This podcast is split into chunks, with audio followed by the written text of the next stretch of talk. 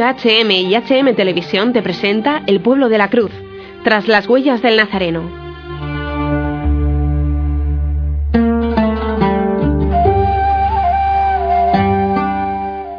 Nos habla Monseñor Yusef Thomas Mirkis, obispo auxiliar del Patriarcado de Babilonia de los Caldeos y arzobispo de Kirkuk, Irak.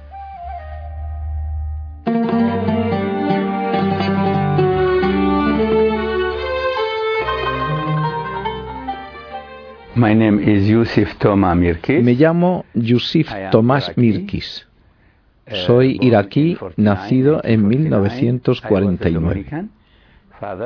Era religioso dominico y desde hace 15 meses soy obispo de Kirkuk y Suleimanilla en Irak.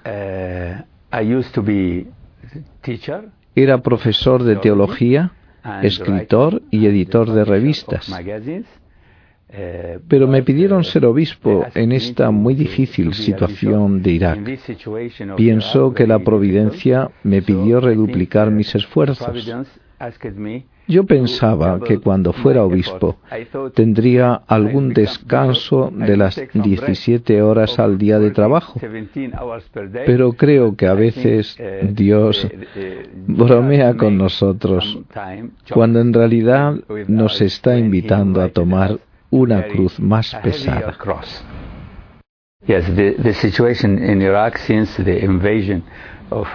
La situación en Irak desde la invasión de los americanos en el 2003 está empeorando cada vez más porque el señor Bremer ha destruido el ejército, la policía y dio el país a los saqueadores y a las bandas. Así que en diez años esas bandas han podido organizarse y llegar a ser un Estado. De modo que en 10 años las bandas como ISIS o Daesh han podido tomar un tercio de Siria y un tercio de Irak y arruinar a unos 8 millones de personas.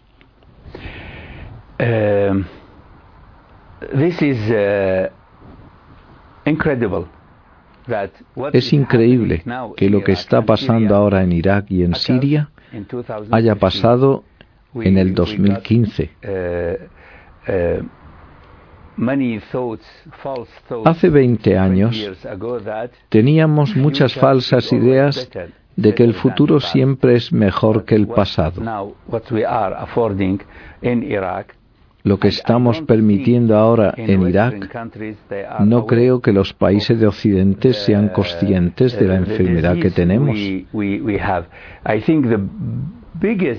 Creo que la mayor enfermedad de nuestra sociedad en Oriente Medio es que la gente no tiene inmunidad contra lo que oye y lo que ve.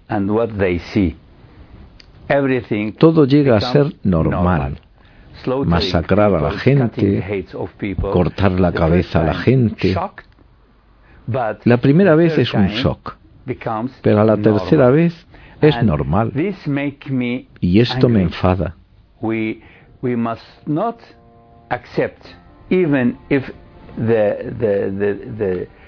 No tenemos que aceptar el crimen aunque se repita.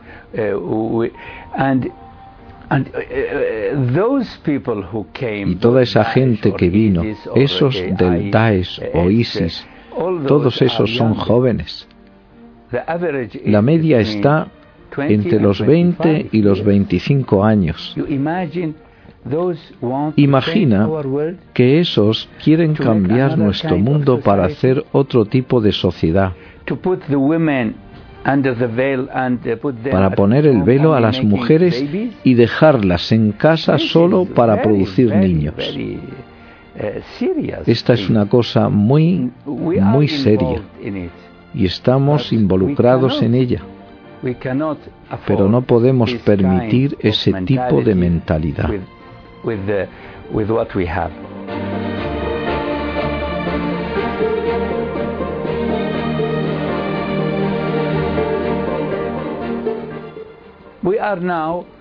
Ahora solo estamos intentando ayudar a los que necesitan dinero, los que necesitan estudiar, ropa, uh, dinero. Pero tenemos una gran preocupación por las mentalidades que hay en el mundo. La globalización es buena, pero ahora tenemos una globalización muy mala. Uh, la globalización de la violencia. Uh, y esto tiene que ser enseñado en las universidades, uh, analizado por filósofos inteligentes, los que pueden encontrar una salida de este infierno en que nos encontramos. Estamos yendo hacia un infierno con estas personas que no admiten que otros puedan ser diferentes. En cuanto al sexo, hombre o mujer, cristiano o musulmán o yazidí. Lo que ha pasado con los yazidíes es muy, muy malo.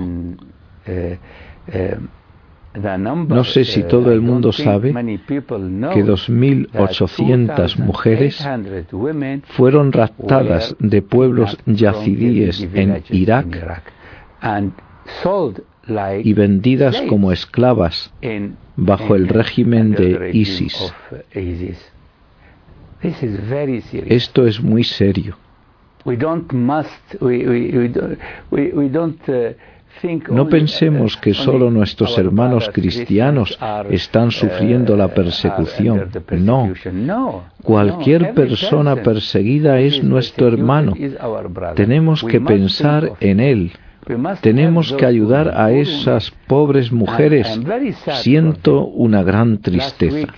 La semana pasada llegó alguien que había huido del Daesh y dijo, He visto a tres hombres de Daesh violar a una niña de nueve años. Esto es un gran pecado, es un crimen. Esto tiene que ser conocido por todo el mundo. Esto es algo muy malo.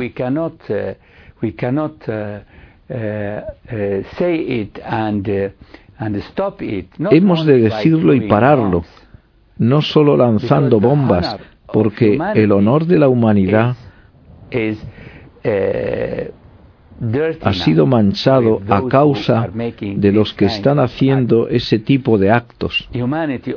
Toda la humanidad es pecadora, responsable de lo que está pasando a estas personas y niños inocentes, yacidíes u otros. Eso es algo enorme. Tenemos que ayudar.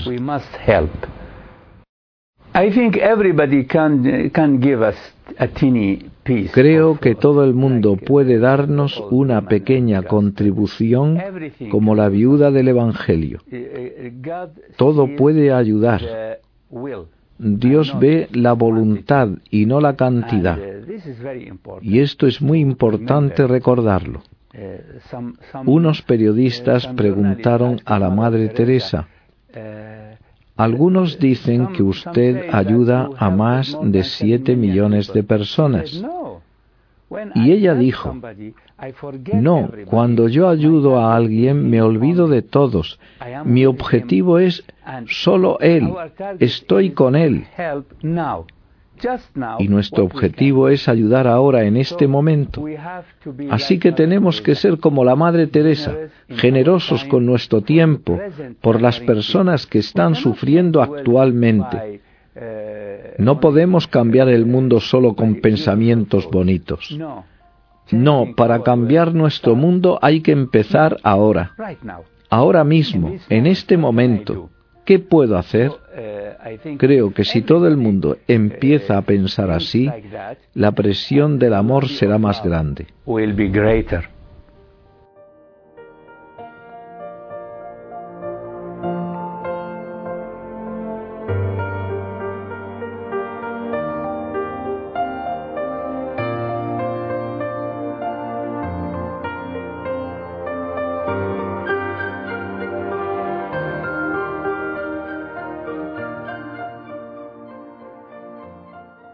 Nobody, nobody denied Jesus. Nadie ha negado a Jesús. No he oído que nadie haya cambiado de religión, ni siquiera los ancianos y los niños. Una niña de siete años dijo, yo nunca renegaré de Jesús. Así que dejaron todo, perdieron todo, pero mantuvieron su fe. Sí, cada día he visto este milagro. Este es un gran milagro. Creo que nuestros cristianos iraquíes son mejores que los apóstoles, porque cuando Jesús fue crucificado, todos los apóstoles huyeron y su jefe, San Pedro, negó a Jesús, pero creo que nuestros cristianos fueron más fuertes que él. Estamos orgullosos. Este es el trabajo de muchas generaciones de apóstoles, de religiosas, de maestras, de muchos, muchos. Yo fui ordenado sacerdote en 1980, hace 35 años. En mi ordenación había una mujer muy anciana que quería besar mi mano, porque besamos la mano de los sacerdotes recién ordenados. Y la reconocí. Era mi catequista de cuando era niño. Ella se había olvidado. Así que le dije, no, por favor, déjeme besar su mano, porque usted fue mi catequista y me dio bien la catequesis, y así he llegado a ser sacerdote. Gracias. Estaba muy contenta porque su trabajo había dado fruto. Ella no lo sabía, no sabemos cuál será el fruto de nuestro trabajo. Solo Dios lo sabe. Hay un dicho en árabe que reza, haz el bien y échalo en el río. No lo busques, oh, no preguntes si ayudará. No, Dios distribuirá tus buenas obras. Así que esto me consoló. Uh, uh, Aunque la situación es muy difícil, tenemos muchas razones para estar consolados para estar contentos y felices y para estarlo en Cristo. San Pablo dice, alegraos en el Señor, no en otras cosas. El cristianismo siempre está encarnado en personas. Jesús dijo, llegará un día en el que vendrán de oriente y occidente y se sentarán en la mesa del Hijo de Dios. Creo que surgirá otro tipo de cristianos.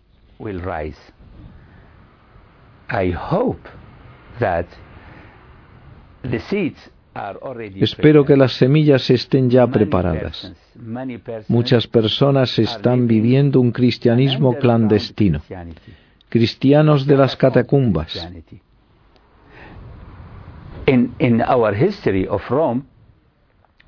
en nuestra historia de Roma no podíamos imaginar que Roma un día saldría de las catacumbas. Somos como ellos. Ellos esperaron 313 años hasta tomar Roma por la fe. Y llegó a suceder que el romano pontífice llevó el nombre del emperador que había perseguido a los cristianos. Su nombre llegó a ser nombre de uh, papa. Así que creo en lo que dijo Jesús. Cielos y tierra pasarán, pero mis palabras no pasarán. Jesús vencerá. Uh, Somos una iglesia de mártires. La sotana de nuestro patriarca es roja porque desde el siglo IV nuestra Iglesia no ha dejado de dar mártires a la Iglesia y estamos orgullosos. Los cristianos de Europa tienen que despertar. Tienen que despertar y ser conscientes de que han sido bendecidos con la paz durante 70 años. Esto no se ha dado así porque sí. Está construida sobre los esfuerzos de muchas personas inteligentes, de sufrimiento y de la sangre de soldados, soldados americanos que protegieron y defendieron Europa de los nazis, de la guerra civil en España. No olvidéis a las personas que murieron por vosotros. Pero también tenéis que pensar en las personas que están muriendo ahora en múltiples áreas del mundo. No es cuestión de dinero, es cuestión de solidaridad. y esta solidaridad tiene que traducirse en hechos. Quizá en reunirse el individualismo en Europa es una maldición. Mucha gente puede morir en sus apartamentos y tres meses o tres años después se sabe que murieron. Hay que luchar contra el individualismo. Tenéis que luchar contra el individualismo. Ahora es difícil formar comunidad. Quizá es por esto que las vocaciones a nuestras comunidades religiosas son débiles, a causa de este individualismo. Todo el mundo quiere tener el mejor iPhone o iPad, vivir libremente y hacer solo lo que a uno le gusta. No es posible para todos. Alguien tiene que pagar. ¿Quién pagará? Esa es la cuestión. Nosotros estamos pagando ahora.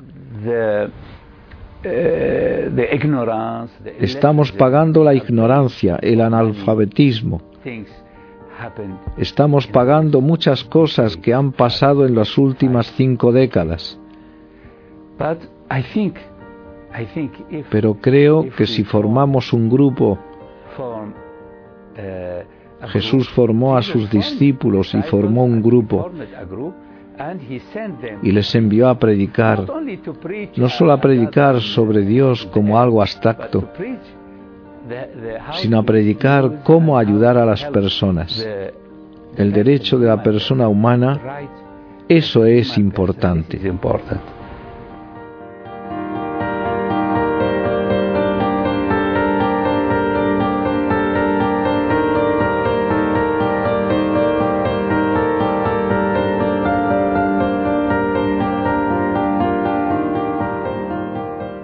Has escuchado Tras las huellas del Nazareno.